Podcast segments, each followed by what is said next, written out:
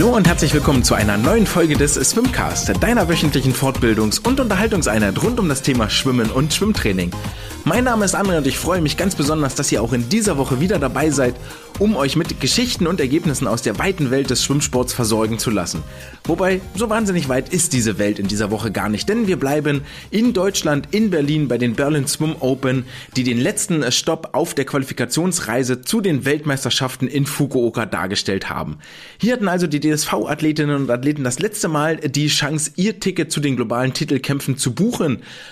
Und ich freue mich, dass ich mich über dieses Ereignis nicht alleine unterhalten muss und hier monologisieren kann, sondern habe, äh, sondern dass Angelina Köhler meiner Einladung äh, gefolgt ist und äh, sie sich die Zeit genommen hat, in den kommenden 30 Minuten über ihre Erlebnisse in Berlin zu sprechen. Natürlich aber ganz vor allem über ihren deutschen Rekord über die 100 Meter Delfin und von dort machen wir einen richtigen Deep Dive ins Delfinschwimmen rein, wo ihr ganz, ganz viel für euch selber mitnehmen könnt, für euren Trainingsalltag, für euer Training oder generell Angie einfach kennenlernen könnt.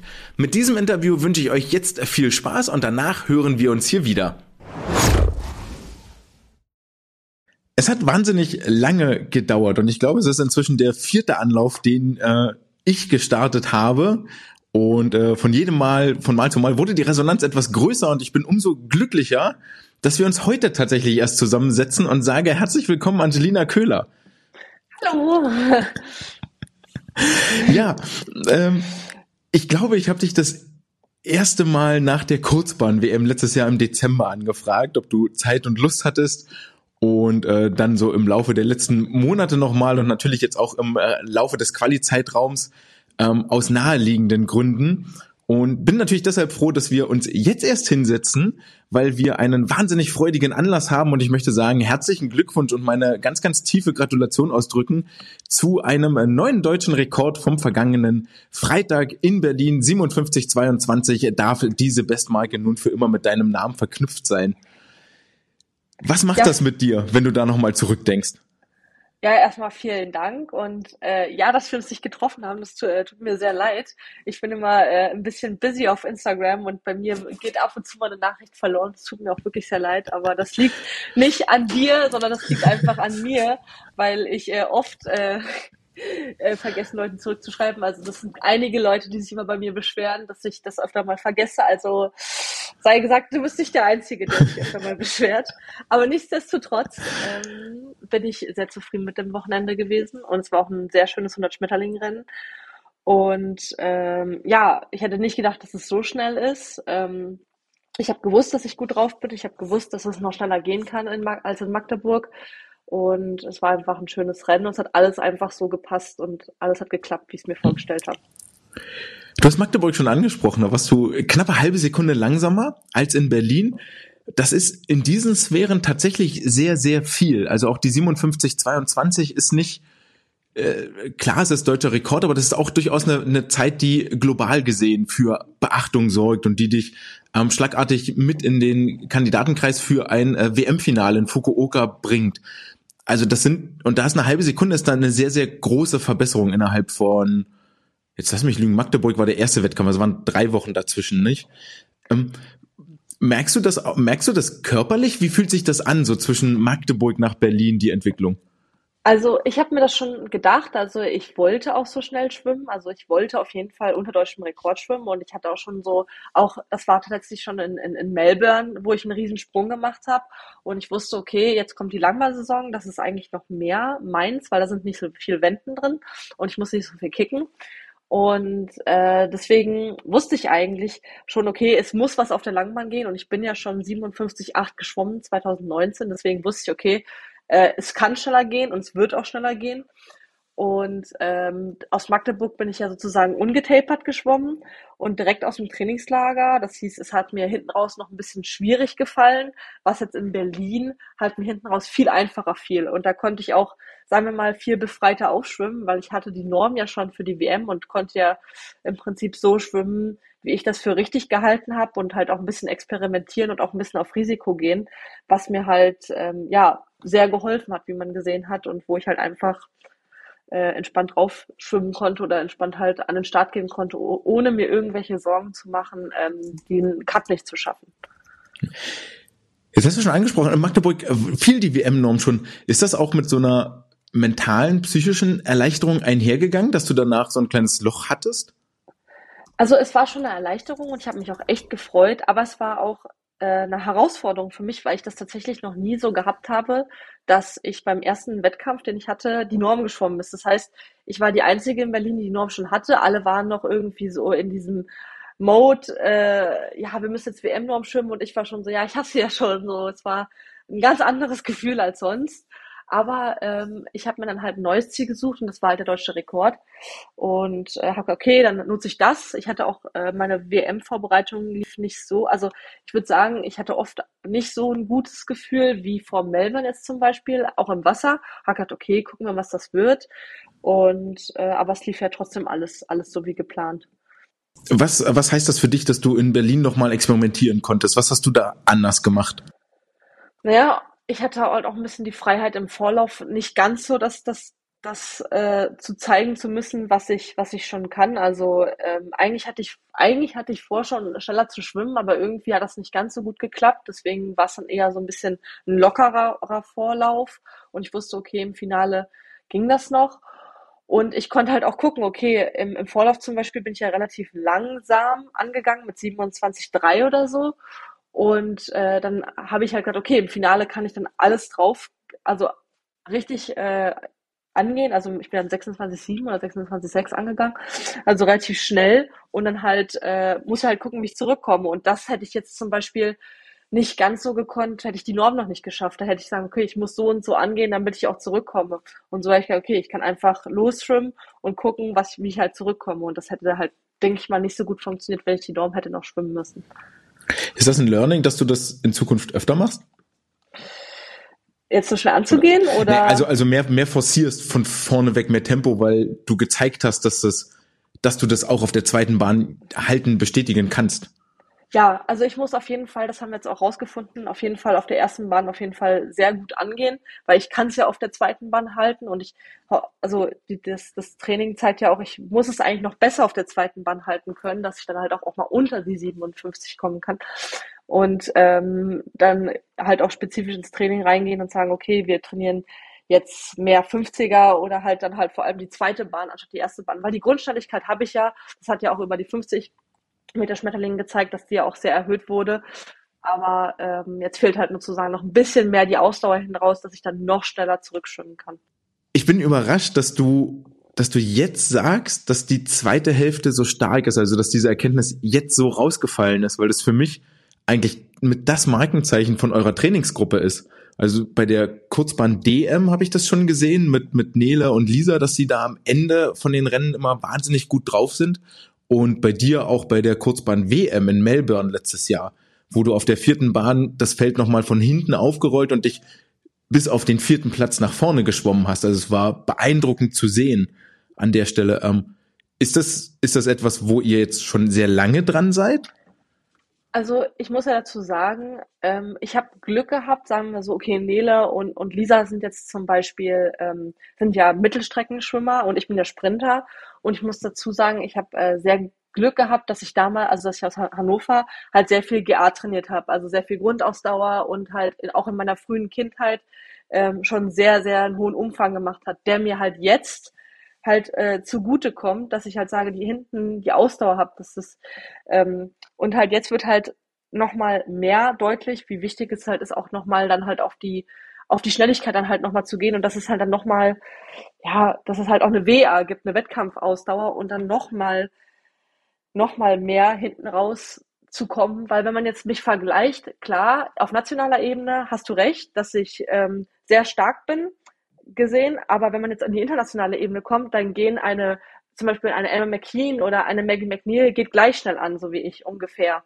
Äh, auf jetzt auf der Langbahn gesehen. Aber auf, auf der Kurzbahn ist das viel was anderes. Aber auf der Langbahn gesehen gehen die alle genauso schnell an, aber schwimmen dann nochmal eine Sekunde schneller zurück. Das heißt, mir fehlt halt hinten raus nochmal die Sekunde. Der Angang ist so ganz gut, vielleicht noch ein paar Zehntel schneller, aber hinten raus fehlt es halt noch. Ist jetzt zur internationalen Spitze so gesehen. Aber ähm, ja, sonst glaube ich, dass wir halt eine sehr, sehr starke Gruppe sind und halt auch untereinander auch sehr schlecht verlieren können, glaube ich. Und es halt immer sehr, also wir sind halt schon ein sehr starkes Team und jeder will auch immer, wenn wir Sets zusammen schwimmen, der erste sein, der anschlägt und das, das pusht halt extrem. Und äh, ich glaube, deswegen sind wir halt vor allem halt die Mädels alle hinten raus sehr gut, weil wir halt so ein krasses Trainingsniveau haben, ähm, dass das halt, ex also dass es halt dazu führt, denke ich mal, dass wir halt hinten raus alle noch relativ gut schwimmen können. Kannst du so Beispiele für Sets geben, wo ihr an dieser Wettkampfhärte arbeitet, explizit vielleicht auch, also du bist ja mit Delfin auch, ist ja eh eine sehr, sehr belastende, ähm, sehr, sehr belastende Schwimmart, ganz anders als das Kraulschwimmen. Ähm, ja, wie, wie ihr da zusammenarbeitet? Also zum Beispiel wenn man jetzt so in, also implizit schwimme ich zum Beispiel mein Set, was ich immer schwimme, auch so vorm Wettkampf, oder das ist vorm Wettkampf, aber halt sehr oft oder halt auch im Trainingslager, ist die äh, 4x4 mal 50 Meter Max von oben auf, je nachdem, auf 1,30 oder 2 Minuten ab mit Wettkampfanzug. Und äh, das ist halt eine sehr harte Serie, da schwimme ich immer äh, Schmett und Kraul im Wechsel. Und wo ich dann halt, also das ist wirklich, das ist wirklich eine Auskotzserie, sagen wir mal so, also wo ich dann, also wo wirklich Laktat gebildet wird bis zum geht nicht mehr. Und das sind genau die Sets halt, die mir dann, ähm, die mir dann äh, Hilfe geben für die letzten Meter. Oder wir machen eine, eine Serie, was wir auch oft machen, das 16 mal 100 ähm, Backend Speed oder ich, ich glaube das 16 mal 100, nee, das sind mehr Hunderte, aber es sind auf jeden Fall immer dann so, es sind 16 mal 100, immer einer einer locker, einer Max und dann irgendwann werden es dann äh, einer locker zwei Max, einer locker drei Max und dann, dann einer locker ein Max direkt hintereinander. Und das wird dann, also das, das, das wird dann ziemlich hart am Ende. Und das gibt dann, glaube ich, den, den letzten Punch dann dazu, ähm, ja, die letzten Meter durchzuziehen. Vor allem, wenn ich dann zusammen mit Lisa schwimme ähm, das, das, das, das, das geht dann ganz gut ab. Oder auch, was auch ganz, ganz oft ist, dass wir zusammen, wir haben in Berlin so ein kleines Becken, so ein kleines äh, 20 Meter Becken. Und wenn wir da diese, wenn wir dann so Serien schwimmen wie äh, 16 mal, äh, 16 mal 40 Meter auf 50 Sekunden ab, maximales Tempo, wir alle vier nebeneinander, das ist dann schon hart. Also da wird dann halt auch ziemlich krass gebettelt und auch echt gute Zeiten geschwommen, aber danach ist man dann auch wirklich tot. Also das ist dann schon echt anstrengend. Wie würdest du den Anteil beziffern, was ihr an Kraulen und an Delfin macht? Also gerade so bei den 16 mal 100 oder bei den 16 mal 40? Boah, das ist ein guter, ähm, also ich würde sagen, ich schwimme mehr Delfin als Kraul. Also ich schwimme, sagen wir mal so 60, 70 Prozent Delfin, also die so, so, so WA-Serien, also, oder äh, harte Serien schwimme ich äh, 70 Prozent in, in Schmetterling und 130 Prozent in, in Kraul. Das, ja. Also mehr Schmett als, als, als Kraul. Brecht ihr da auch ab, wenn das in Delfin nicht mehr geht? Woran merkst du das und macht ihr dann in Kraul weiter oder ist dann wirklich Stopp? Es wäre schön, wenn wir abbrechen würden. Also ich, ich, es war bisher noch nie so, dass ich eine Serie leider abbrechen musste, weil ich niemand bin, der so viel. Also es gab bei den Jungs oder so, ist es öfter mal so, dass die dann sagen, okay, sie brechen ab, aber ich habe irgendwie noch nie das Glück gehabt, abzubrechen. Ich weiß es nicht.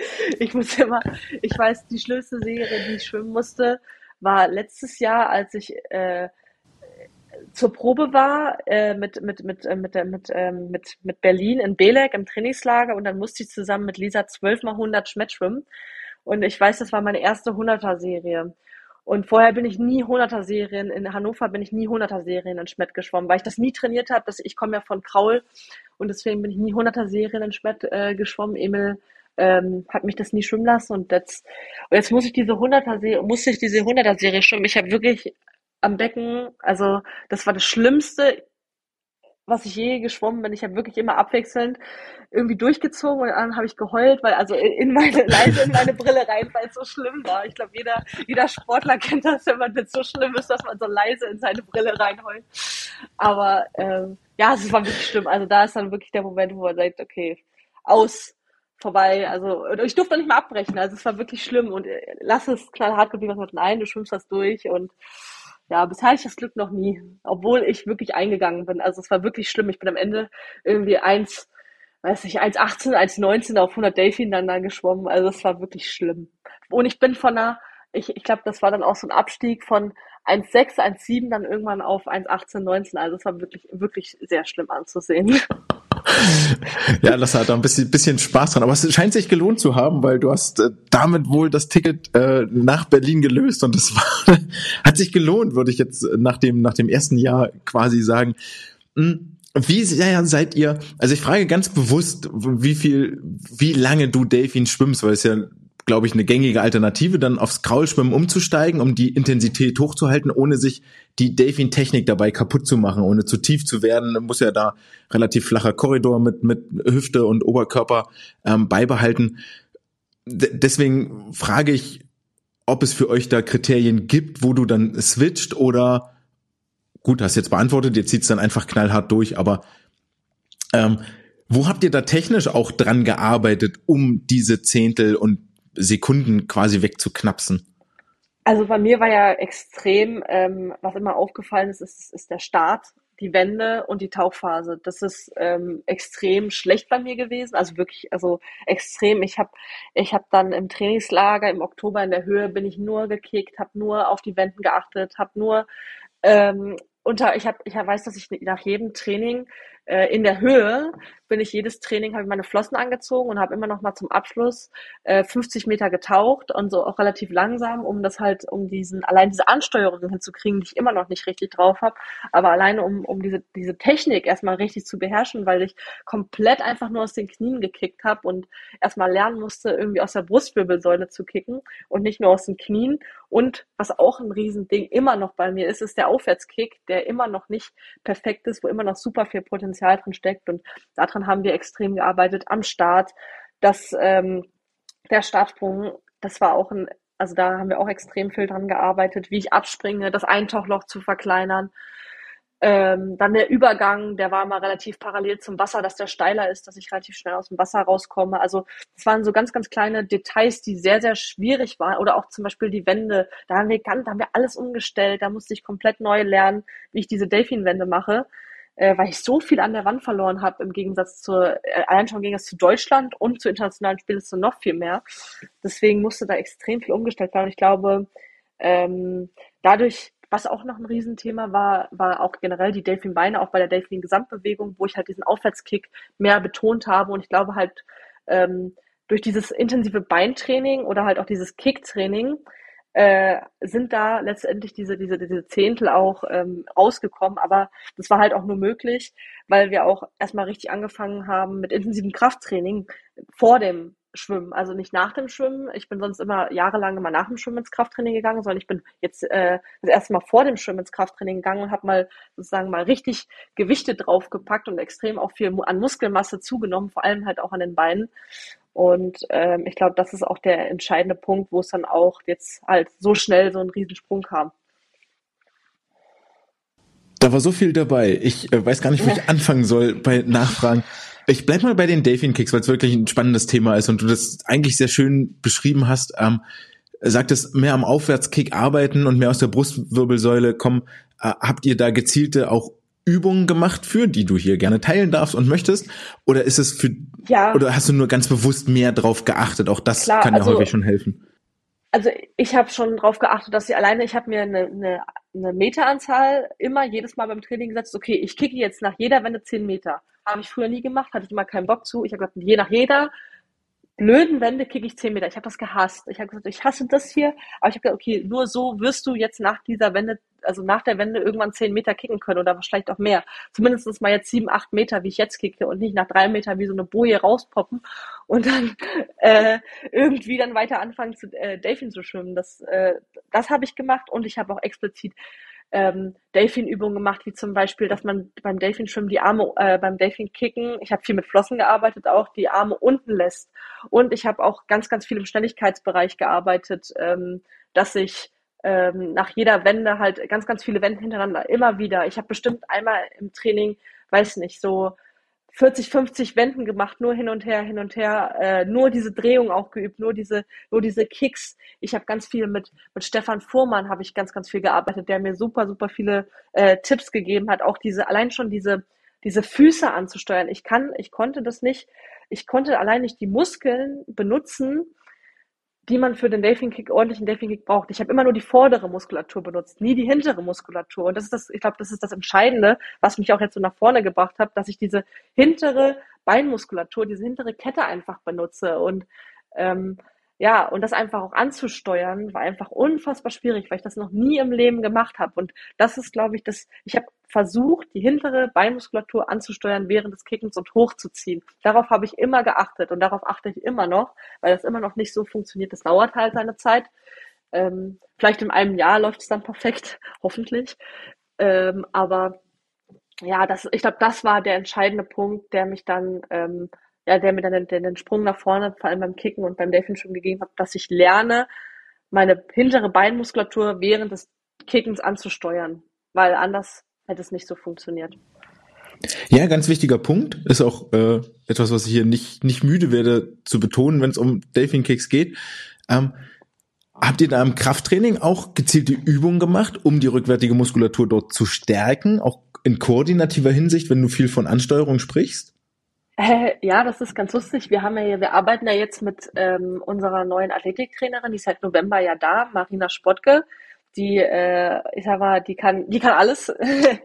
und ah, die, die hat uns so fertig gemacht. Also ich glaube, wir wurden noch nie so, also wir waren wirklich, wir sind ja alle sportliche Leute, sag ich mal so. Und dann waren also Leonie, Ole, also wirklich unsere ganze Trainingsgruppe und dann kam sie das erste Mal zu uns und hat sie mit uns Athletiktraining gemacht. Also wir waren alle wir haben uns alle gefühlt wie 80-jährige Omas neben ihr. Die war so fit und die hat uns so, also vor allem in diesem Chorbereich, in diesem Bauchbeine, und da habe ich erstmal gesehen, wie schlecht ich eigentlich ausgebildet bin in Bauchmuskeln und Rückenmuskulatur. Also das war ja der Wahnsinn. Und dann hat die uns erstmal so alle so ein bisschen auf Vordermann gebracht, hat für uns alle eigene individuelle Übungen kreiert, wo wir halt unsere Schwächen haben. Ich halt vor allem im Bauch- und, und Rückenbereich, also in diesem Core-Bereich. Und äh, das waren wirklich extrem schlimme Übungen, die auch extrem anstrengend sind, aber die haben uns einfach auch so geholfen, ich glaube, allen in dieser Gruppe, diese Muskulatur anzusteuern und, und äh, ja, um die dann halt ins Wasser zu bringen, weil es bringt nichts, nur Krafttraining zu machen und die Muskeln aufzupumpen. Man muss diese Kraft ja auch irgendwie ins Wasser bringen und, und sie war, glaube ich, also sie ist, glaube ich, so dieses, dieses Training von ihr, dieses Verbindungsstück zwischen Krafttraining und Wasser, um diese, diese Kraft, die man durchs Krafttraining aufbaut, halt ins Wasser zu bringen. Wie habt ihr, ähm, also kannst du irgendwie ein paar Übungen teilen? Also es sind, es sind, es ist kein Hexen, also es ist kein Hexenwerk. Eigentlich es ist es eigentlich relativ viel Liegestütze, Plank, Bauchmuskel, Sit-ups, äh, äh, aber halt alle in einer schwierigeren Form. Also wir haben dann bestimmt, was haben wir, bestimmt 50, 60 Liegestütze in einer, in einem, in 30 Minuten gemacht. Das war halt, ist halt unfassbar hart gewesen. Also wir sind wirklich alle da zusammengebrochen oder halt auch die ganze Zeit ähm, Bauchmuskel Bauchmuskeltraining. Ähm, sie hat da so spezielle Übungen, wo man halt wirklich, also wo man wirklich einfach auch nicht mehr kann, die das, die halt das Verbindungsstück zwischen Bauchmuskulatur und Beinen trainiert. Also wo man halt auch einfach nur die Beine anheben muss und ähm, was halt wirklich, was wirklich nicht, also was, wo man, wenn, wenn man das jetzt sieht, was wir machen, denkt man, oh, das ist ja einfach. Aber wenn man es dann selber macht, denkt man, oh Gott, also nach zwei Minuten kann hier gar nichts mehr. Und ähm, ja, das ist schon, also ist schon extrem, was da, also es sind, es sind wirklich einfach nur ganz normale, ja, Stabi-Übungen, also die Stabi-Übungen, also die härtesten, so, so Plank, Liegestütze, dann halt. Worauf achtet ähm, ihr dabei, wenn ihr so Plank-Liegestütze macht, weil, ja, wie du da, sagst, das sind so Basic-Übungen, aber ich finde genau den Punkt, diese Basic-Übung richtig auszuführen, ist, ist genau. der Key. Was bedeutet denn richtig? Naja, dass, dass halt, dass halt zum Beispiel beim Planken, dass der Po nicht zu weit hoch geht, weil sonst kommt ja gar keine Spannung rein. Oder dass man halt auch nicht, beim Planken denkt man ja immer, okay, ist es nur, nur, die ba nur der Bauch, den man anspannen muss? Nein, beim Planken ist es wichtig, die Po-Muskulatur anzuspannen, die Beinmuskulatur. Und dann kann man diese Plank auch viel länger halten und diese Plank ist dann auch viel effektiver, weil du nicht nur Bauch und Rücken trainierst, sondern auch Po- und Beinmuskulatur, während du die Plank hältst. Oder halt auch beim, äh, beim Liegestütz haben wir vor allem vorrangig keine normalen Liegestütze, die, die jetzt breitarmig, also die jetzt bisschen breiter sind, sondern ganz oft nur Trizepsliegestütze. Wir machen nur Trizepsliegestütze, also keine breiten, sondern nur Trizepsliegestütze, dann ganz schnell hintereinander. Oder nicht nur Liegestütze, sondern man macht zum Beispiel einbeinige Liegestütze, also man nimmt das, das eine Bein hoch und macht dann während Liegest währenddessen Liegestütze. Oder man macht Liegestütze, äh, man geht hoch und runter, während die Beine immer auf und zu gehen. Also das ist das ist noch viel anstrengender. Also es sind immer, es ist immer die Grundübung, zum Beispiel eine Plank oder Liegestütze und die wird dann im Prinzip so variiert, dass es dann noch härter wird. Also dass man man fängt im Prinzip nur mit Liegestützen an und dann wird es dann halt aufgebaut, genauso wie in der Bauchmuskulatur. Das ist dann zum Beispiel, wenn dann man zum Beispiel ähm, Sit-ups hat oder so, ähm, dann macht man irgendwann keine normalen Sit-ups mehr, sondern äh, nimmt noch die Beine hoch und muss dann in die Mitte Sit-ups machen oder man hat, äh, man muss Delfinbeine äh, in Rückenlage machen. Also es ist äh, ein kunterbunter Strauß an Übungen, die, die Marina da, da an, für uns bereitstellt. Das soll ja auch nicht langweilig werden. Was ist deine Lieblingsübung oder wo bist du besser als die anderen? Äh, ganz lustig, ja, natürlich im Delphi, also wir haben so eine Übung, wo wir am, am Land so die Delfin-Armbewegung machen und da kann mich, glaube ich, niemand schlagen. Das machen wir dann auch immer mit, mit Gewicht so ein bisschen, mit äh, je nachdem halt, wie stark man ist. Und da habe ich mit Abstand die meisten Gewichte und das ist zum Glück auch eine Übung, wo ich endlich mal auftrumpfieren kann, weil alles andere, wenn ich zum Beispiel Bauchübung, hatte ich am Anfang eine viel einfachere Variante als alle anderen, weil mein Bauch so unglaublich schlecht war, dass ich, dass ich andere Übungen gekriegt habe. Dann hieß es dann, ja, Angie, du machst jetzt die vereinfachte Version, die und die. Und ich immer so, okay. Oh Mann. Ja, naja. Ja, gut, aber dann, dann fällt der Aufstieg etwas leichter. Am Anfang ist die Progression ja etwas besser, als wenn man später ist motiviert, ja. äh, was mehr. Guckst du auch, wo wir gerade schon beim Vergleich mit den anderen waren und ähm, du hast das so schön beschrieben, guckst du auch in äh, im Becken nach links und rechts, was äh, andere tun, sei es jetzt äh, international, national in deiner Trainingsgruppe ähm, und was du für dich mit abgucken kannst?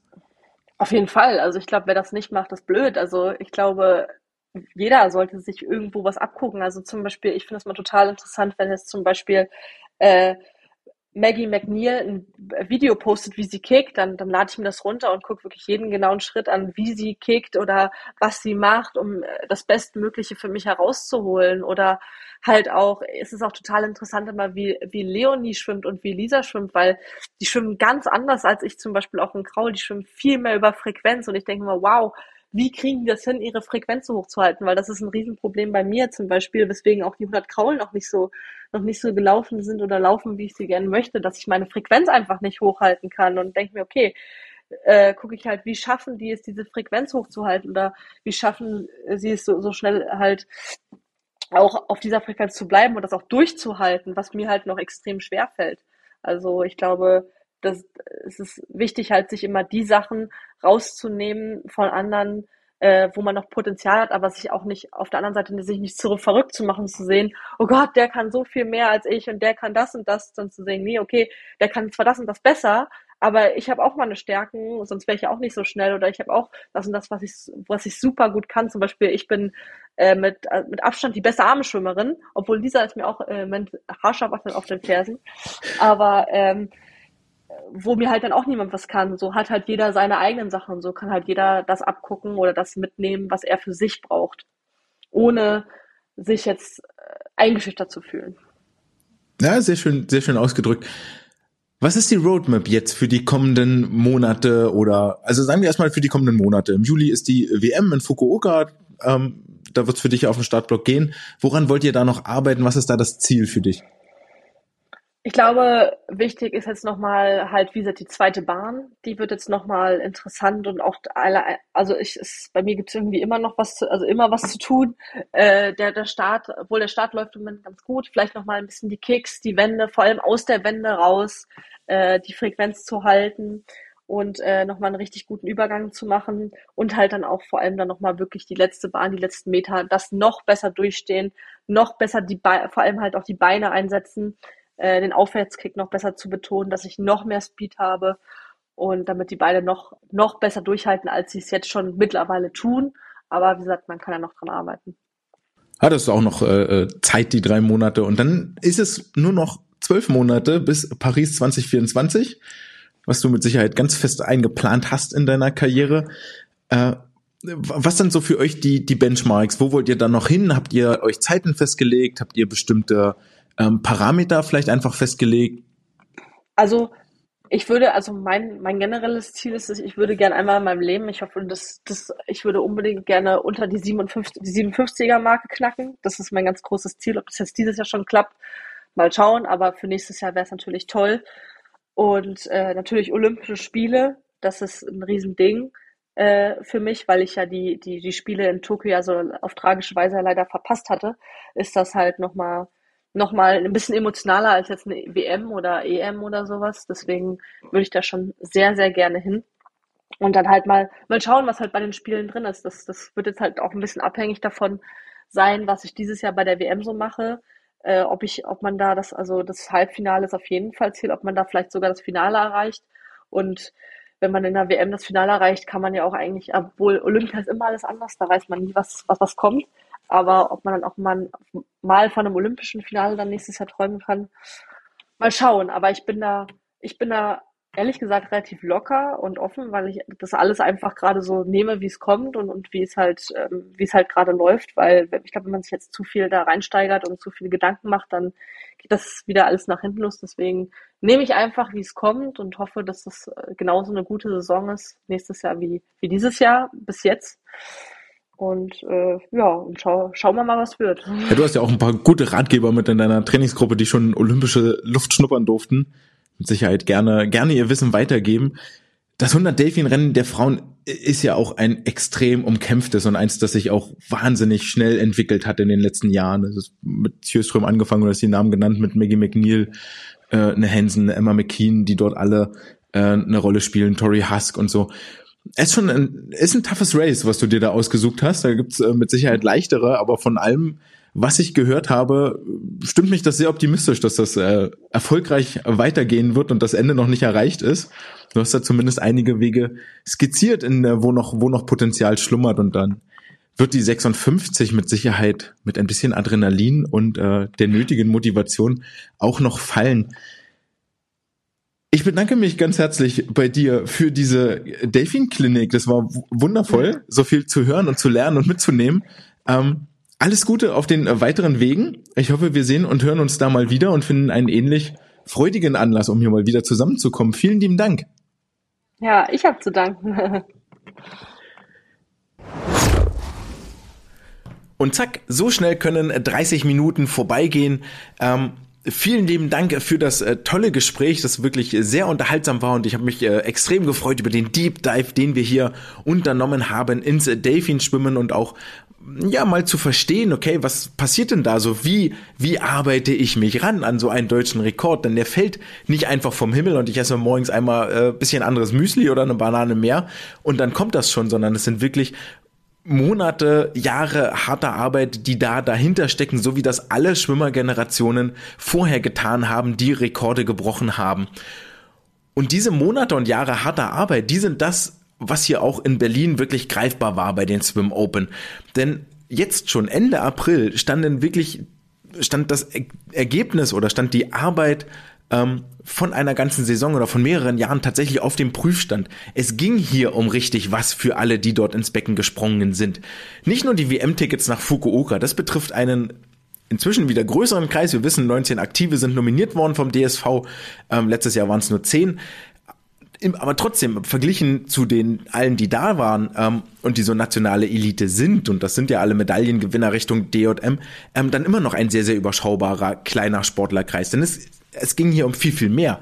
Es geht noch mit um Qualifikationen für die Jugend-Europameisterschaften. Es ging mit um Qualifikationen für die U23 EM, also für alle, für die es noch nicht ganz oder nicht gereicht hat, für die WM, die aber zu alt sind für Jugend-Europameisterschaften, sprich so die Jahrgänge 04, 03, 02, 01. Die möchte man mit dieser U23 EM abholen. Und da kann man ja viel geteilter Meinung sein. Man kann natürlich sagen, ey, pass mal auf, Kollege, wenn du mit 22 Jahren nicht in der Weltspitze irgendwo mitschwimmst, dass es für eine WM-Quali reicht, ähm, dann können wir das Ding eigentlich auch abblasen, so dann machen wir auch keine Kosten für eine U23 EM mehr, dass wir dich dahin schicken. Oder man wirft mal einen Blick ins Becken und kriegt dann mit, was das für eine wahnsinnige Bedeutung hat, wenn die Schwimmerinnen oder Schwimmer so eine EM-Norm dann auch unterbieten und dass es beileibe nicht nur ein Wettbewerb zweiter Klasse ist, wie das vielleicht ganz am Anfang mal auch bei mir durchaus vielleicht im Kopf so im Raum stand. Und dann ist es zum Beispiel eine Kelly Messel, die nach ihrem 200 Meter Lagenanschlag war das, glaube ich, ähm, wirklich in Tränen ausbrach und wahnsinnig happy war, dass sie genau diese Norm, diese EM-Norm geschwommen hat Und ähm, das war das, was für mich hier wirklich sinnstiftend war in diesem Wettkampf. Es war eine gewisse Anspannung, eine, eine gewisse ähm, Nervosität, auch greifbar, die man nur ganz, ganz selten durch die Luft flirren sieht. Und dann ist es halt schade. Ihr habt mit Sicherheit gemerkt, dass wir ein Thema mit Angie ausgeklammert haben, ähm, aus zweierlei Gründen. Zum einen wollte ich sie nicht darauf ansprechen, wobei sie dann im Nachgang noch ähm, meinte, wäre jetzt auch kein Thema gewesen, hätten wir drüber reden können. Auf der anderen Seite, es hat auch dann nicht mehr reingepasst, also inhaltlich nicht. Es hätte den Gesprächsfluss völlig zerstört und der ganzen Geschichte eine vollkommen falsche Wendung geben, gegeben. Es geht natürlich um das 50 Meter Freistilfinale für die Frauen. Ähm, und Angie hat so viele Erfolge gefeiert, ja, deutscher Rekord, WM-Qualifikation, ähm, riesige Sprünge in ihrer Entwicklung gemacht. Ich wollte nicht auf dieser Low Note mit dem 50 Freistil-Finale hier aufhören. Das wo, wird ihrer Leistung und ihrer Sache nicht gerecht. Nichtsdestotrotz, wir müssen darüber sprechen. Und zwar nicht, weil wir hier unbedingt jemanden an die Wand nageln wollen und sagen wollen, du bist schuld, dass Jesse Felsner die WM-Quali nicht geschafft hat oder du bist schuld, dass Angie am Ende die 50 Delfin nicht geschwommen ist und deswegen den deutschen Rekord dort nicht nochmal angreifen konnte. Darum geht es hier nicht, sondern ähm, dieses Finale war verkorkst und lasst uns mal hingucken, ähm, was dort eigentlich passiert ist, warum das so breathtaking, so ein atemberaubender Moment war, so etwas, wo man davor sitzt vor dem, vor dem Bildschirm und ich habe es ja dann Sonntag wirklich nur am Bildschirm gesehen und denkt so, oh mein Gott, was ist hier los? Was für eine surreale Situation ist das eigentlich? Um dann mal zu schauen, wie hätte man denn mit der Situation umgehen können?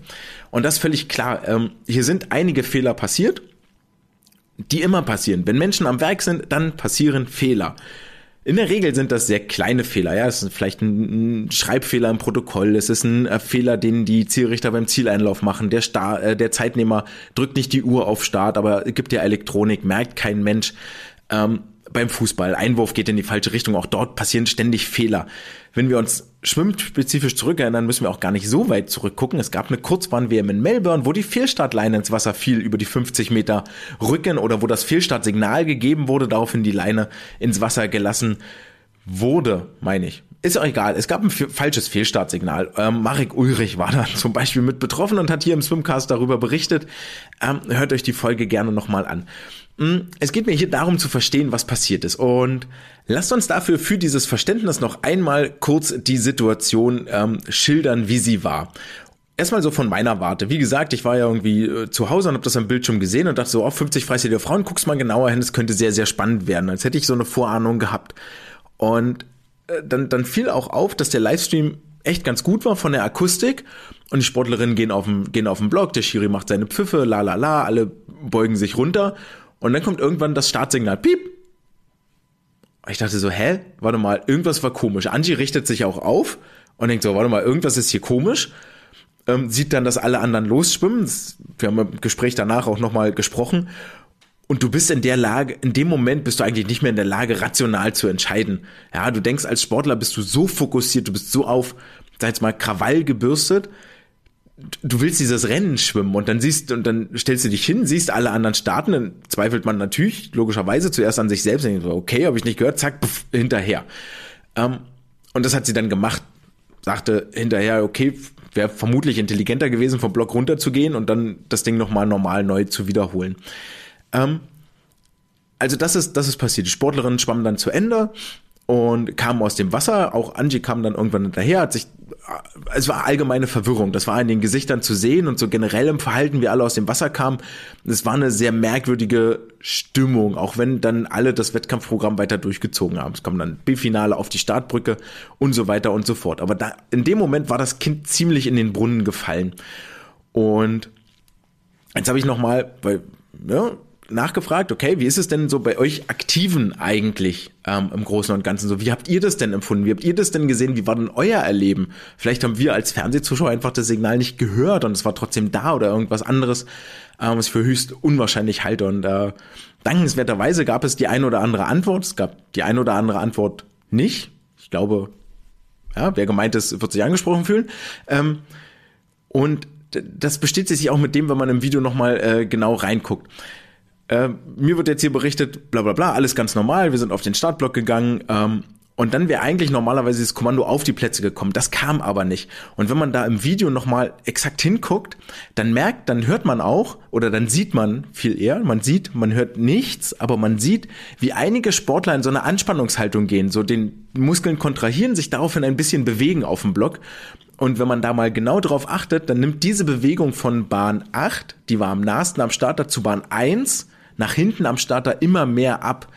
Und ähm, mir ist jetzt hier berichtet worden, Sportlerin, die sehr weit weg stand vom, vom, vom Starter, hat das Signal nicht gehört. Angie auf Bahn 4 sagt, es war sehr leise, also es deckt sich damit. Heißt also, das Kommando auf die Plätze war über die Lautsprecher nicht zu hören, sondern ausschließlich darüber, was der Starter ab, äh, was der Starter mit dem Mund äh, formuliert hat. Ne, und dann ging's los. So, dann kam irgendwann der, das Startsignal, dann erschrickt man sich, springt los. Ja, ist natürlich auch eine Reaktionszeit, die da etwas länger braucht. Das ist dann auch der Grund, weshalb die Sportlerinnen im zweiten Anlauf und Nachschwimmen schneller waren.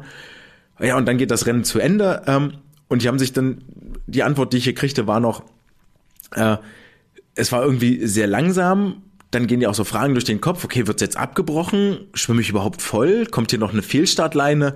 So, so ein genereller unsicherer Zustand. Ähm, der dann dort vorherrscht. Naja, und dann ist der Anschlag und dann wird irgendwann auch, das ist im Video dann zu hören, wie die Sprecher sagen, okay, die Teilnehmerinnen vom A-Finale mögen mal bitte zum Sprechertisch kommen, zum Schiedsrichter. Und da ist dann gefragt worden, ähm, hier, wir würden das Rennen gerne wiederholen. Ähm, wer von euch möchte denn und wer möchte nicht? Ähm, so, das, war das war die Gemengelage. Und das Ganze hätte man vielleicht vermeiden können. Und ich sage jetzt mal, wie also aus zwei verschiedenen Perspektiven heraus. Perspektive Nummer eins sitzt bei den Sportlerinnen an. Das, was Angie nämlich gemacht hat, sich dann wieder aufzurichten, weil es war ja gar kein korrektes Startkommando, ich habe kein Auf die Plätze gehört oder nur sehr schwach, sehr ungewöhnlich. Ähm, und runtergehen vom Block, Fehler vom Kampfgericht, wird wiederholt. Ähm, Punkt Nummer zwei, wenn du als Sportler, als Sportlerin stehen bleibst aufrecht, bis das Kommando auf die Plätze kommt, hätten vermutlich Starter und Schiedsrichter gemerkt, okay, da bleibt jemand oben stehen, ist irgendwas anders, ist irgendwas komisch. So, äh, wäre vielleicht zu einer Ermahnung gekommen oder sonstiges, hätte man die Situation auflösen können. Hätte die Sportlerin runtergebeten und dann den Start nochmal wiederholt. Oder, und jetzt kommt die eigentliche Nachfrage, die ähm, sehr, sehr interessant war, ähm, ich habe nochmal zwei Schiedsrichter angeschrieben und sie nach ihrer Meinung und Bewertung der Situation gefragt, ob denn hier, ja, ich sag jetzt mal ganz, ganz plump, ob hier alles richtig gelaufen ist oder ob man hätte anders agieren und handeln können.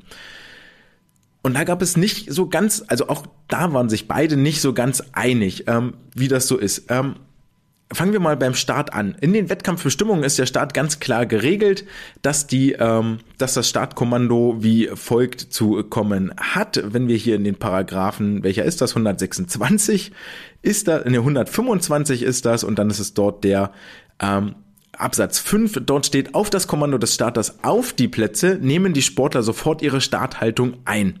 Wenn alle Sportler die Starthaltung eingenommen haben und sich ruhig verhalten, gibt der Starter das Startsignal. Da das Kommando auf die Plätze, und ich glaube, das kann man hier mal ganz sicher sagen, nicht vernünftig für alle zu hören war, ist es eher so ein Punkt, das Kommando auf die Plätze kommt nicht, damit ist der Start irregulär und abzubrechen. Und das kann auf zweierlei Sachen passieren. Zum einen kann der Starter den Start abbrechen, weil er sagt, er hat Problem mit meiner Pistole oder sonst irgendwie was. Ähm, vermutlich hatte der Starter aber ein Headset auf und hat gar nicht gehört, dass der, dass der Ton gar nicht an den Lautsprechern ankam. Oder der Schiedsrichter steht ja immer da mit ausgestrecktem Arm, nimmt den Arm runter und gibt damit dem Starter, der ihm gegenübersteht und Blickkontakt hält, das Zeichen zum Startabbruch. Warum das nicht passiert ist, schwierig zu beurteilen, möchte ich hier auch nicht beurteilen, ähm, ist einfach nicht passiert. Auch wenn ist der Starter natürlich davon ausgegangen, ey, alles tutti, äh, das Rennen kann hier losgehen. Und ähm, ja, dann wird's natürlich weiterhin interessant, da ja alle davon ausgehen, der Start war alles in Ordnung und alles fein soweit, ähm, gibt's dann auch keinen Grund, die Fehlstartleine reinzulassen ins Wasser. Alles, was dann im Anschluss gelaufen ist, Sportler schwimmen lassen, anschlagen lassen, rausholen, zusammenholen, ähm, nachschwimmen lassen, ist alles WB-konform gelaufen. Insofern, wie es die WBs, die Wettkampfbestimmungen auch beschreiben. Ähm, weil nämlich die Tatsache des Nachschwimmens so explizit in den Regularien gar nicht geregelt ist. Das Nachschwimmen ist eigentlich explizit wirklich nur für die äh, DMS festgelegt, wie das dann abzulaufen hat ähm, und so weiter und so fort. Was es in der WB gibt, ist der Paragraph 131 Absatz Nummer 9. Ihr seht, äh, die Schiris waren da schon sehr, sehr fit im Regelwerk und ähm, das kann man dann hier auch nochmal nach, nachlesen. Hier heißt es, wird die Erfolgschance eines Sportlers durch ein Fehlverhalten des Kampfgerichtes gefährdet oder des eines anderen Teilnehmers, haben wir hier nicht, kann der Schiedsrichter ihm die Teilnahme an einem der nächsten Läufe erlauben. Ereignet sich diese, die Entscheidung aber im letzten, im letzten Vorlauf, im Zwischenlauf oder in einem Finale, kann er anordnen, dass diese, dass die Entscheidung oder der ganze Lauf nochmal wiederholt wird. Und das ist das, was hier quasi passiert ist. Ja, also die gab eine Fehlentscheidung und dann wird den Sportlerinnen freigestellt, ey, nochmal zu schwimmen.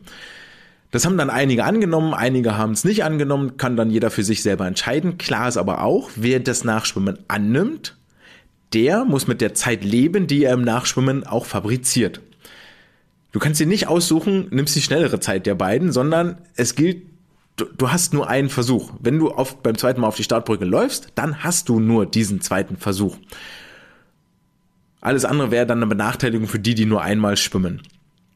Ähm, was dann zur Folge hatte, dass das 50 Meter Delfin-Finale, was vor dem nachgeholten 50 Freistil-Finale war, dann äh, erheblich an Teilnehmern äh, gelitten hat. Also da sind dann einige nicht angetreten, die dafür qualifiziert waren, weil sie dem 50 Freistilfinale den Vorrang gegeben haben. Und da äh, gehört zum, an, zum einen Jessica Felsner mit dazu, was wir hier lobend erwähnen wollen, die ihre Freistilzeit von 25,19 auf 24,84 steigern konnte, also um 35 Hundertstel schneller geworden. Das ist eine ganze Ecke. Ähm, damit auch die WM-Norm um knapp 14 Hundertstel nur verpasst hat. Das ist wahnsinnig knapp. Aber halt zu Lasten des Delfin-Finales ging, aber über Delfin gibt es nun mal einfach keinen WM-Startplatz zu gewinnen.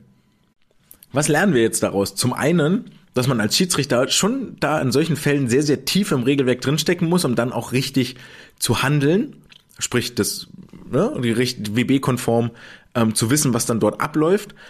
Und zum anderen aber auch, wie wichtig die Kommunikation von Schiedsrichter und Starter ist bezüglich Startabbruch und das als Sportler, Sportlerin, ja, es ist schwer zu sagen, aber vielleicht den, den Arsch in der Hose haben muss und sagen muss, hab nix gehört hier, ich gehe wieder runter vom Block. Ähm, das Rennen war nicht regelkonform.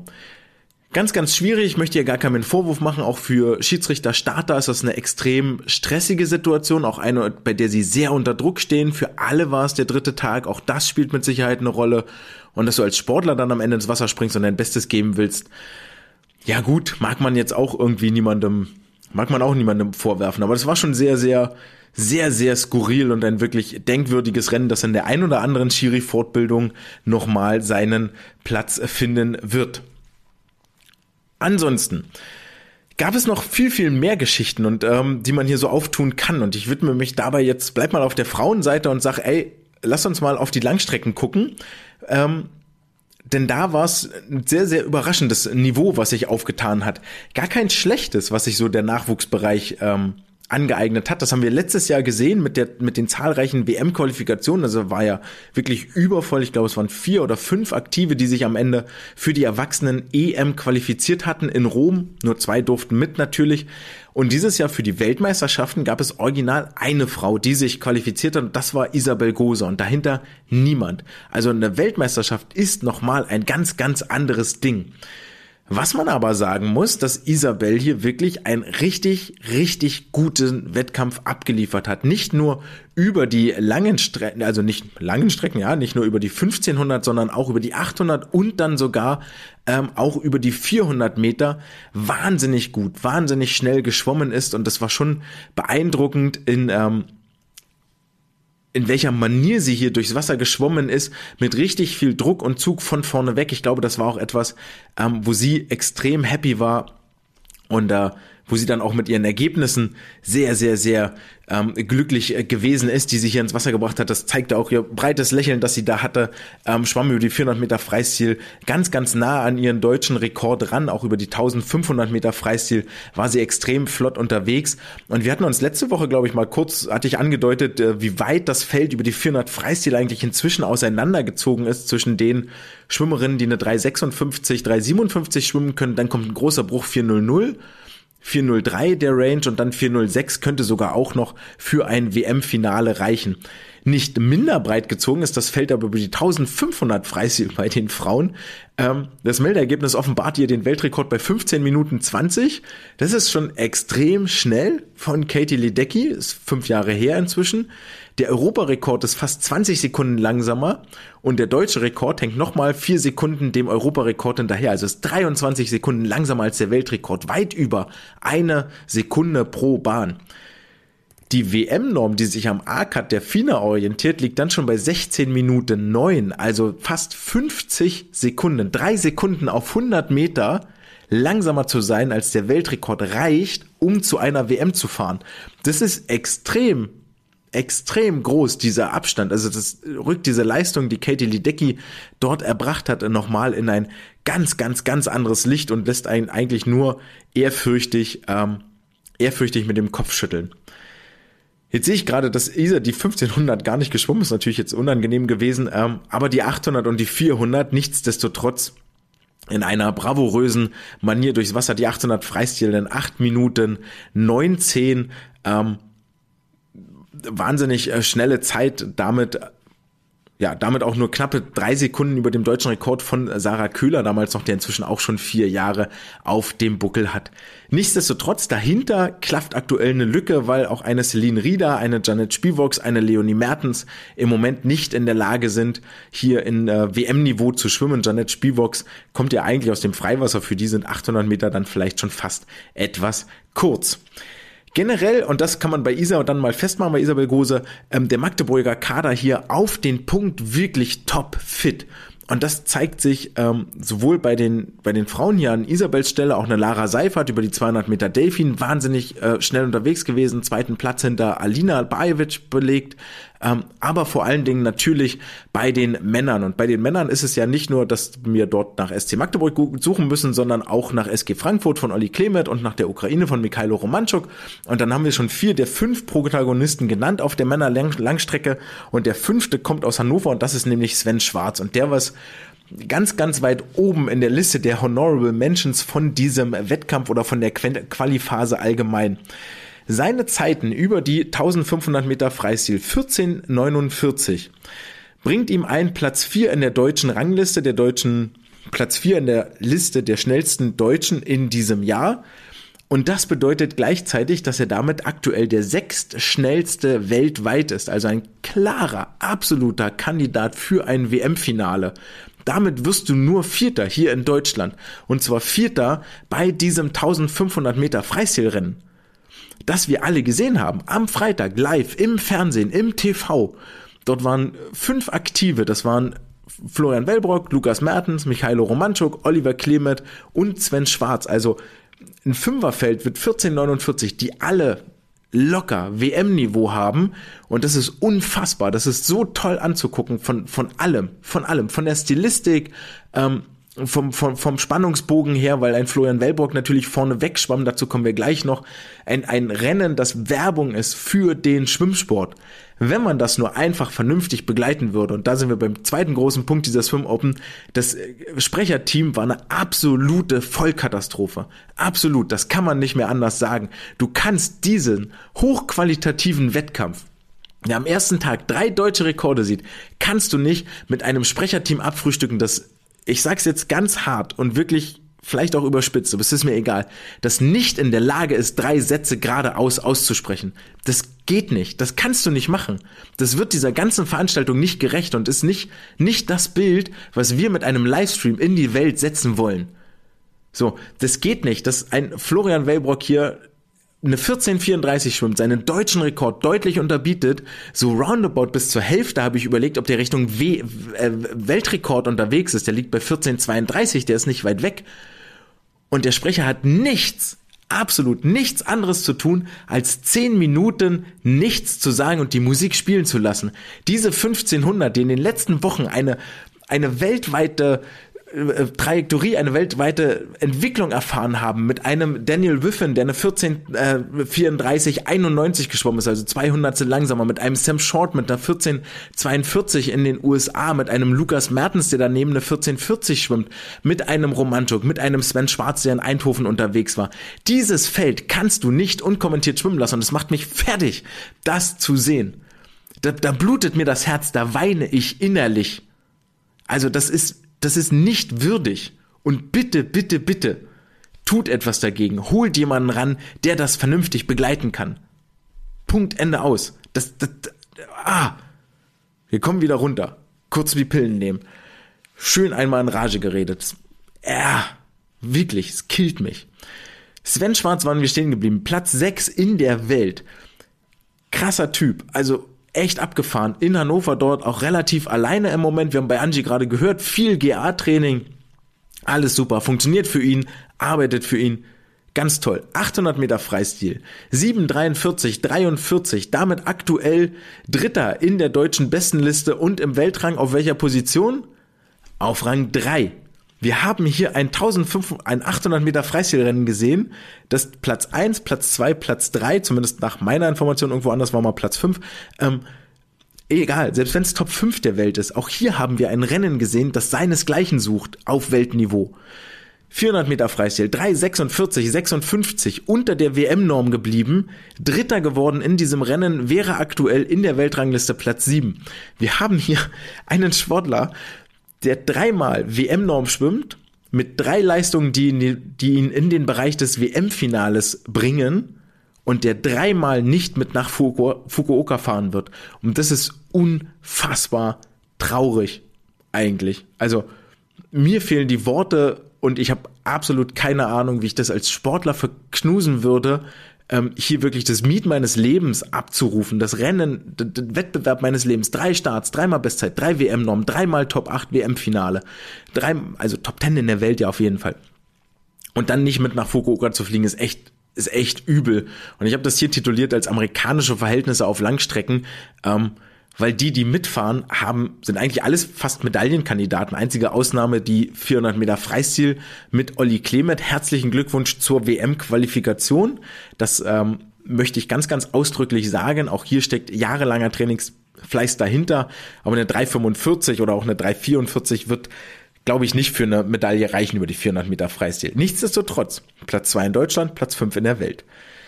Florian Wellbrock, deutscher Rekord, 14,34,89, 1500 Meter Freistil. Und das ist für mich so unfassbar unbegreiflich. Es ist eine, eine Woche, nachdem Daniel Wiffen als ihre die Welt in Brand setzt über die 1500 Freistil mit seiner 14,34,91, vielleicht auch zwei Wochen, es war in Stockholm, völlig egal.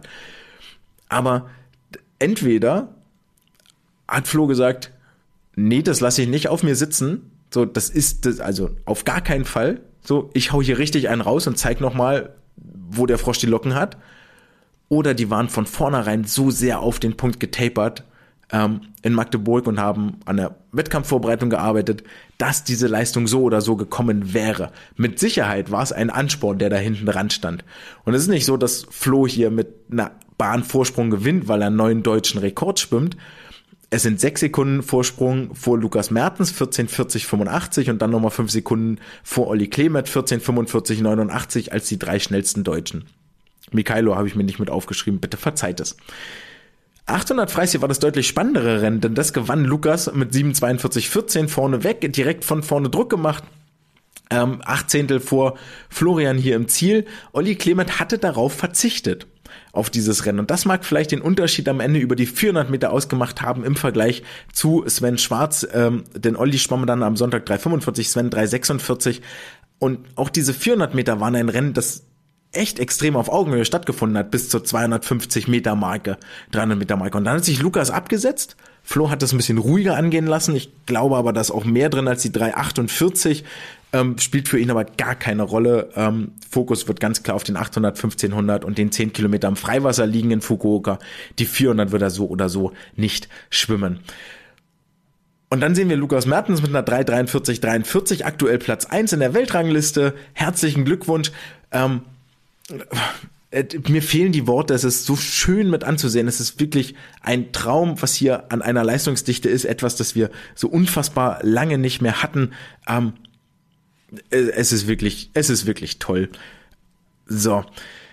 Florian Wellbrock, 14:34:89, zwei Sekunden über dem Weltrekord und der fällt dann hoffentlich endlich mal so in Richtung Fukuoka von einem gewissen Sun Yang, Yan Sun, wie auch immer, aufgestellt und wir sind uns, glaube ich, inzwischen alle einig, dass dieser Weltrekord nicht mit äh, ausschließlich legalen Mitteln zustande gekommen ist, sondern mit äh, synthetischer chemischer Nachhilfe in Form von Dopingmitteln.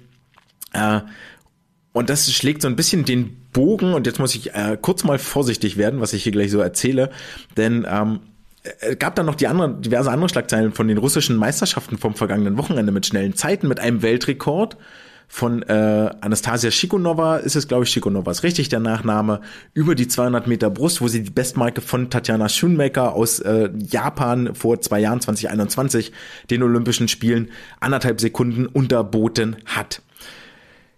Jetzt kann man nachgucken. Ähm, sie, Shikonova war auch Mitglied vom Energy Standard Team, die das hervorragend ähm, dokumentiert haben. Ihr Training, der Swimsuit Guy Sonny Trick war damit unterwegs. Kann man sich auf YouTube angucken. Sucht mal Swimsuit Guy und dann gebt äh, Chikonova ein, C-H-I-Q Nova. Ähm, dort seht ihr einige Trainingssessions, die er mit ihr gemacht hat, die er mal gefilmt hat. Und dann ist es extremst beeindruckend, wenn sie, kann man sehen, es gibt ein Video davon, wie sie mit zwei Brustbeinschlägen 25 Meter bewältigt. Abstoß gleiten lassen, Kick, gleiten lassen, Kick, gleiten lassen an der Wand. Das ist etwas, das du, das erreichst du mit Doping nicht. Gar keine Frage. Jetzt wissen wir aber auch, dass die äh, Russen aktuell international hart geächtet sind von diversen Sportveranstaltungen ausgeschlossen sind, auch im Schwimmen noch, was vollkommen richtig ist. Nicht, weil die Sportler alle per se böse sind, sondern weil die Sportler von der Staatspropaganda benutzt werden. Ähm, benutzt werden, um Nationalstolz zu schüren, äh, um von diesem hässlichen Krieg in der Ukraine abzulenken und dem sollten wir keine Bühne geben. Mir tut es leid für jeden einzelnen Sportler, für jede einzelne Sportlerin. Aber es glaubt doch nicht ernsthaft jemand daran, dass die NADA jetzt gerade Kontrolleure nach Russland zum Training schickt, um zu sagen, ey, darf ich dir mal Blut abnehmen und ich würde gern deinen Urin mitnehmen und zu gucken, ob du dobst.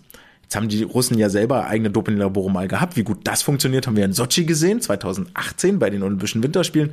Also eher so gar nicht. Und deswegen tue ich mich extrem schwer mit diesen Weltrekorden oder mit diesen Fabelzeiten, die da aus Russland gemeldet werden, ob die denn legal zustande kommen. Und auch hier wieder, ich unterstelle nicht, ganz, ganz deutlich unterstelle nicht, dass Chico Nova hingeht, morgens aufwacht und sagt, ich will diesen Weltrekord, bitte gebt mir irgendwas, damit ich den schwimme. Staatsdoping impliziert ja, dass es vom Staat vorgegeben wird und dann heißt es, ist die Pille oder du bist raus aus dem System. Und wir alle wissen, wie so Sportlerabhängigkeitsverhältnisse sind. Kann in Deutschland auch ein Lied von singen. Ähm, Im Zweifel wissen sie es vielleicht gar nicht, dass sie da leistungssteigernde Medikamente bekommen. Äh, auch das haben wir schon erlebt in der Geschichte. Und das macht's, deswegen macht's mir das einfach schwierig. Also ich habe da echt krasse Zweifel, dass das irgendwie vernünftig zustande kommt, lasse mich da aber gerne eines Besseren belehren, wenn das so sein sollte. Nun ja, also genau aus diesem Grunde wird es Zeit, dass dieser 1500 Meter Freistil-Weltrekord aus den Geschichtsbüchern gelöscht wird und äh, wir haben da jetzt eine Armada an Langstreckenschwimmern kommen. Bobby Fink, Paltrinieri, Nathan Whiffen, Daniel Whiffen, das sind Zwillinge, einer von beiden. Ähm, Florian Wellbrock, Sam Short ist noch ein bisschen weg mit seiner, glaube ich, 1442. Ähm, aber haben wir vier Leute, die genau diesen Weltrekord anpeilen und was Besseres kann dem Schwimmen ja da gar nicht passieren. Und ich möchte diese vier mit Lukas, mit Short 5-6. Naja, und dann gibt's noch zwei dazu, äh, die dann zu tun haben werden, unter 15 Minuten zu kommen. So war es nämlich letztes Jahr, da gab es nur sieben Sportler, die im 1500 Freistilfinale unter 15 Minuten waren. In Deutschland jetzt bei einem WM-Quali-Meet waren es fünf. Und das muss man sich mal vor Augen halten, wie extrem dicht die Leistung hier ist. Eine weitere Honorable Mention habe ich noch zu machen und das ist ein gewisser Lukas Mazerat von der SG Frankfurt, wo wir schon gerade bei Olli Clement in Frankfurt waren, nämlich Nicht, weil seine 100 Meter Brust so wahnsinnig schnell waren. Es war unter der 1-Minuten-Marke, ähm, damit das Staffelticket gesichert, darf mit nach Fukuoka fliegen, das sei ihm auch extrem gegönnt. Ähm, ich habe ja am Beckenrand kurz mit ihm gesprochen und gefragt, ey, wie war es so eigentlich, wie, wie, wie war das für dich? Und da hat er gesagt, ja, es war schon gut, es war deutlich besser als in Stockholm, das war 1.0066 nie so dolle. Ähm, hat dann aber auch nochmal zu bedenken gegeben, dass es dieses Jahr sehr wenig Wettkämpfe waren und dass deswegen so die ganze Rennstrategie noch nicht so richtig passt. Er sagte, das Frequenzverhalten passt noch nicht so ganz. Die Renneinteilung ist noch suboptimal. Die 50er-Splits, vor allen Dingen die erste Bahn, ähm, stimmt ihn da noch pessimistisch. Ist etwas, woran es noch zu arbeiten gilt Richtung Fukuoka und dann geht da noch einiges. Immer im Kopf seine Aussage, Richtung 58er Bereich will er kommen, also da muss dann eigentlich auch noch einiges sehen. Viel, viel spannender waren aber seine 200 Meter Brust, die er nämlich in 2 Minuten 10 gewann. Und ich weiß nicht, ob er damit gerechnet hat, ob sein Coach damit gerechnet hat. Ich am Bildschirm habe es jedenfalls nicht. Ich habe mit einer soliden 2.13er Zeit gerechnet. Und 2.10 ist jetzt auch definitiv ein Bereich, mit dem man sich international nicht mehr so richtig verstecken muss. Also da gibt's einige, die inzwischen schneller sind, ja, auch völlig klar. Aber ähm, so mit einer 2.09 war, glaube ich, schon die WM-Quali damit auch durchaus in Reichweite. 20968 war die WM-Quali und geschwommen ist Lukas jetzt 21033. Also da fehlten nur sieben Zehntel. Und auf 200 Meter ist das grundsätzlich so ein Ding. Das kann mal passieren. Ähm, das war wirklich klasse. Also das kam, das kam echt völlig vom Himmel und ähm, wahnsinnig, wahnsinnig überraschend. Hut ab für diese Leistung. Wo wir gerade bei überraschenden Leistungen waren, dann äh, müssen wir auch mal den Hut ziehen vor Hanna Küchler und das bringt mich jetzt die Überleitung Richtung Staffeln. Es geht nämlich um die 4x100 Meter Freistilstaffel bei den Damen. Wir wissen inzwischen, der DSV hat sechs von sieben Staffeln unter die WM-Norm gebracht. Einzige Staffel, die fehlt, ist die 4x100 Freistilstaffel bei den Frauen. Was aber ehrlich gesagt witzigerweise für mich das Rennen am Samstag war, was mit das meiste Spannungspotenzial hatte. Nicht, weil wir da so unfassbar gut sind, sondern weil es sich grundsätzlich medial auch so unfassbar gut verkaufen würde. Wir haben Anne Hanna Küchler als Siegerin 55-28 ist natürlich auch eine schöne Story, ja, 2021 sich äh, für für äh, Olympia in Japan qualifiziert, dann ähm, ein bisschen ruhig gemacht, in die USA gegangen, da hört man ja dann eh viel weniger. Ähm, jetzt hier auf einmal wieder in Deutschland und gewinnt das Ding relativ out of nowhere, so richtig richtig gut sah es noch nicht aus. Auch der Vorlauf hat es nicht erahnen lassen. Dahinter Nele Schulze nur 4 Hundertstel, dahinter 17 Hundertstel Lisa Finger, dahinter 2 Hundertstel Nina Holt, dahinter 12 Hundertstel Jessie Felsner, dahinter 34 Hundertstel Angie Köhler, dahinter 20 Hundertstel Juliana Dora Bokschka aus Essen. Und wer jetzt schnell mitgerechnet hat, hat vermutlich keiner, der hört raus, dass innerhalb von neun Zehnteln sieben Sportlerinnen hier die Wand berührt haben. Das heißt, die letzten 15 Meter sind voller Spannung, wer da zuerst ankommt. Und da geht es um mehr als nur um die Staffel. Dass sie die Staffelzeit nicht unterbieten, 4x100, ist völlig klar. Das, was interessant ist, ist eigentlich, dass die 100 Freistil entscheiden, wer kriegt den Kraulspot in der 4x100 Lagenstaffel. Achten Platz belegte in diesem Finale die jüngste im Feld, und zwar mit Abstand, Jahrgang 2008, Linda Roth vom SV Cannstatt, 56-87 katapultiert sie im 2008er Jahrgang ganz weit nach vorne in der besten. Auch das sei hier erwähnt, die im Konzert der Großen mal kurz Luft mitschnuppert. Mhm.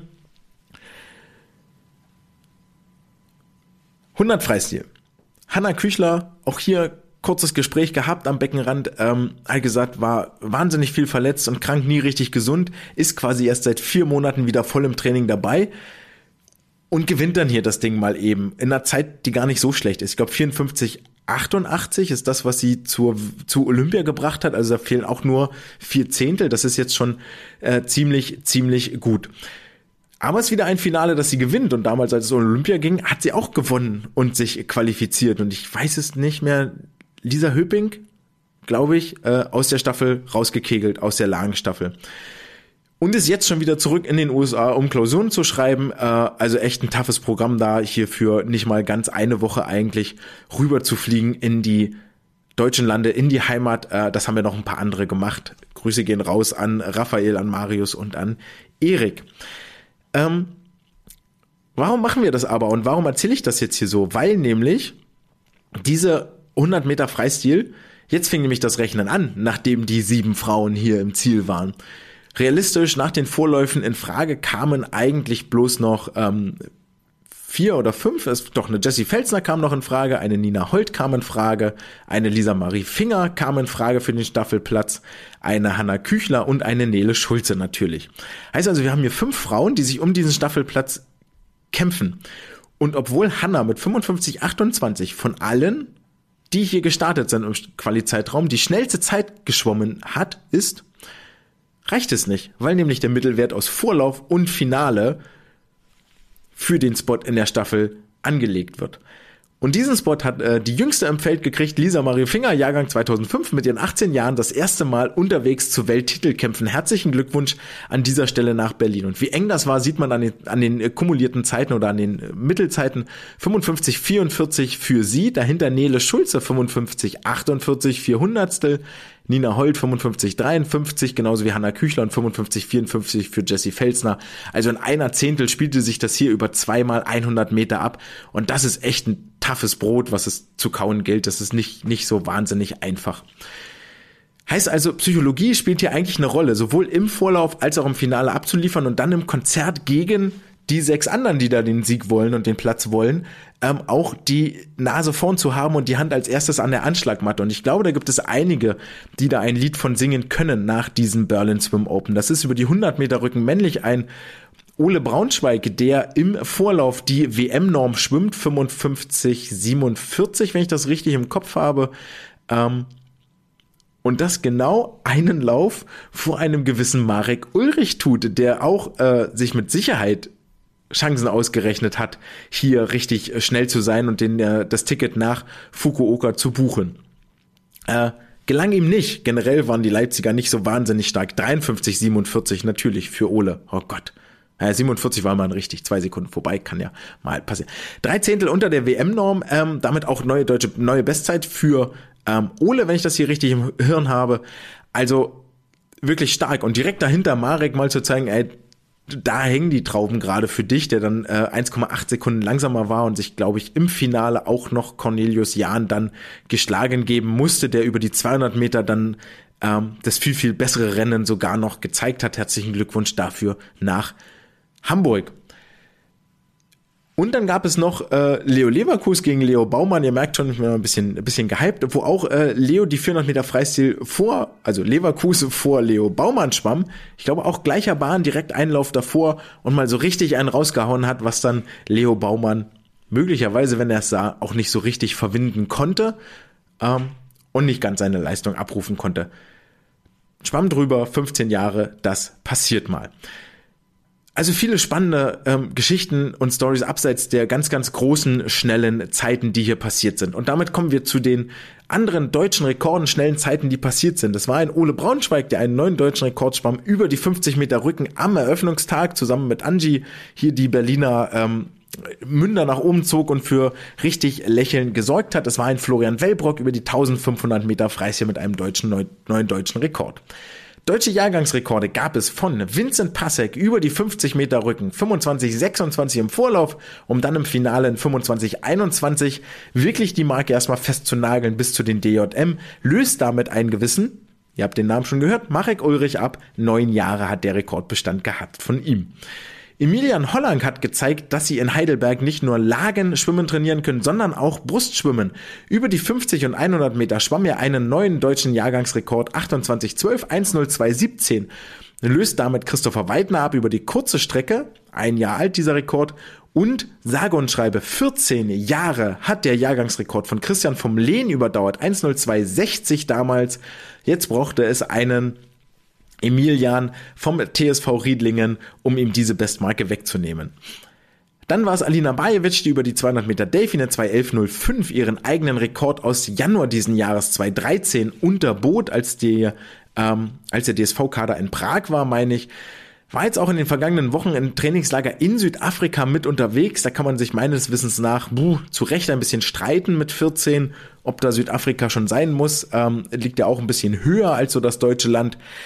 Ähm, auf der anderen Seite 211 ist dann auch schon eine Geschichte, äh, das wäre die JDM-Norm gewesen. Wenn ich aber richtig informiert bin, ist die JDM tatsächlich nach oben gedeckelt. Also du darfst nicht jünger sein als Jahrgang 07 bei den Mädchen.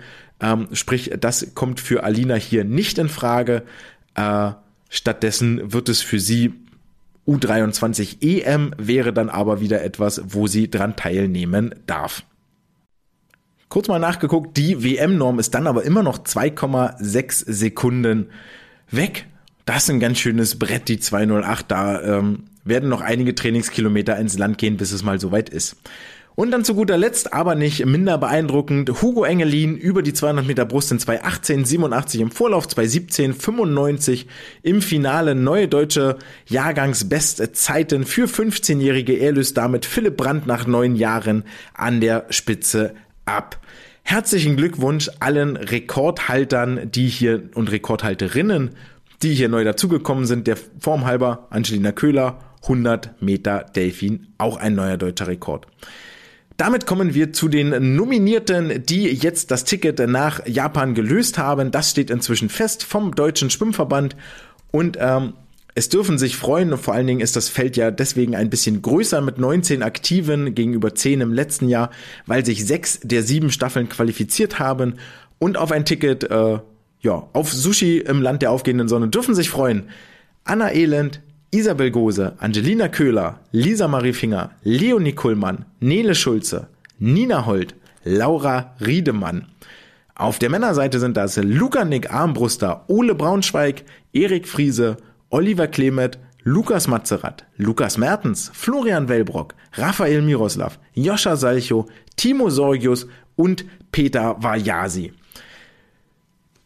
Und wer da jetzt genau mitgezählt hat, dem ist aufgefallen, dass es mit Angie Köhler, Lisa Finger, Leo Kuhlmann, Nele Schulze und Ole Braunschweig, fünf der 19 Aktiven aus Berlin, aus der Trainingsgruppe von Lasse Frank stammen. Und das kommt mir ehrlich gesagt viel, viel, viel zu kurz an dieser Stelle, was da in den letzten Jahren für Arbeit gelaufen ist. Ähm, das sind die Früchte davon. Wirklich ein dickes Chapeau und herzlichen Glückwunsch ähm, dort an das Team, an alle, die daran mit teilhaben. Ähm, und das wird auch in verschiedenen Gesprächen und ähm, Situationen mal deutlich. Sind echt in meinen Augen ein, ein sehr, sehr sympathischer Haufen, der sich da zusammengefunden hat, die alle für das gleiche Ziel brennen. Jetzt gilt es, dieses hohe Niveau weiter auszubauen und auch ähm, beizubehalten. Aber Berlin wirklich im Moment echt beeindruckend schnell unterwegs.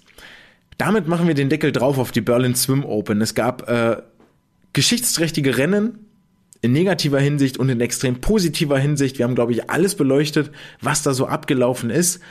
Ähm, es war wirklich herausragend. Es war ein, ein Schwimmfestspiele in drei Tage in der, in der SSE mit wirklich sehr, sehr guten Leistungen, mit viel Spannung und ähm, ja, für mich durchaus wirklich Werbung für den Schwimmsport. Ich fand's echt mega, mega cool hoffen wir, dass die nächsten Wettkämpfe am kommenden Wochenende auch Werbung für den Schwimmsport sind. Dort gibt es die Norddeutsche Meisterschaften in Braunschweig. Das Handwerker Frühjahrsschwimmen in Leipzig ist mal wieder ein großartiger Name.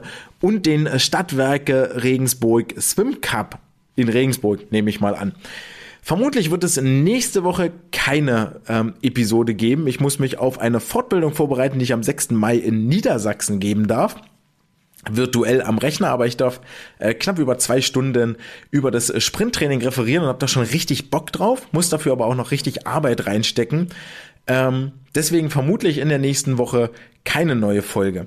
Nichtsdestotrotz möchte ich hier nochmal meinen äh, ganz, ganz fetten Dank ausdrücken an alle, die regelmäßig E-Mails schreiben, Feedback geben, Kritik geben, Anregungen geben, alle, die unterstützen durch Kommentare, durch Likes, Social Media, ihr kennt das Spielchen und an alle, die vielleicht einen kleinen Euro in den Hut werfen unter paypal.me slash swimcast seid ihr herzlich eingeladen zu unterstützen. All diese Wettkampfreisen oder Equipment sind nicht kostenlos, auch wenn ich es sehr, sehr gerne mache. Und wie gesagt, in der letzten Woche angekündigt, es ist einiges im Köcher. Ähm, sollte jetzt nicht mit Vorschusslorbeeren rangehen, aber es ist einiges im Köcher, womit ich euch hoffentlich den Schwimmsport noch viel, viel näher bringen kann. Ähm, bin da gerade dabei, ein Team zusammenzustellen aus fähigen Leuten, um hier unseren Lieblingssport noch in ein besseres Licht zu rücken. Denkt dran, es gibt nur noch wenige Wochen bis zu den deutschen Jahrgangsmeisterschaften. Ich glaube genau genommen vier. Meldeschluss ist am 12.05., Qualischluss ist am 7.05. Heißt nur noch zwei Wochenenden und dann wissen wir, wer alles in Berlin bei den DJM dabei sein wird. Bis dahin, darüber hinaus und die ganze Zeit dazwischen, bleibt gesund, genießt jeden einzelnen Sprung ins chlorige Wasser und die Zeit, die ihr dort mit euren Freundinnen und Freunden verbringt. Mir war es eine Freude, euch zu unterhalten. Ich freue mich Umso mehr, wenn wir uns das nächste Mal wieder hören. Das war's für heute. Ciao!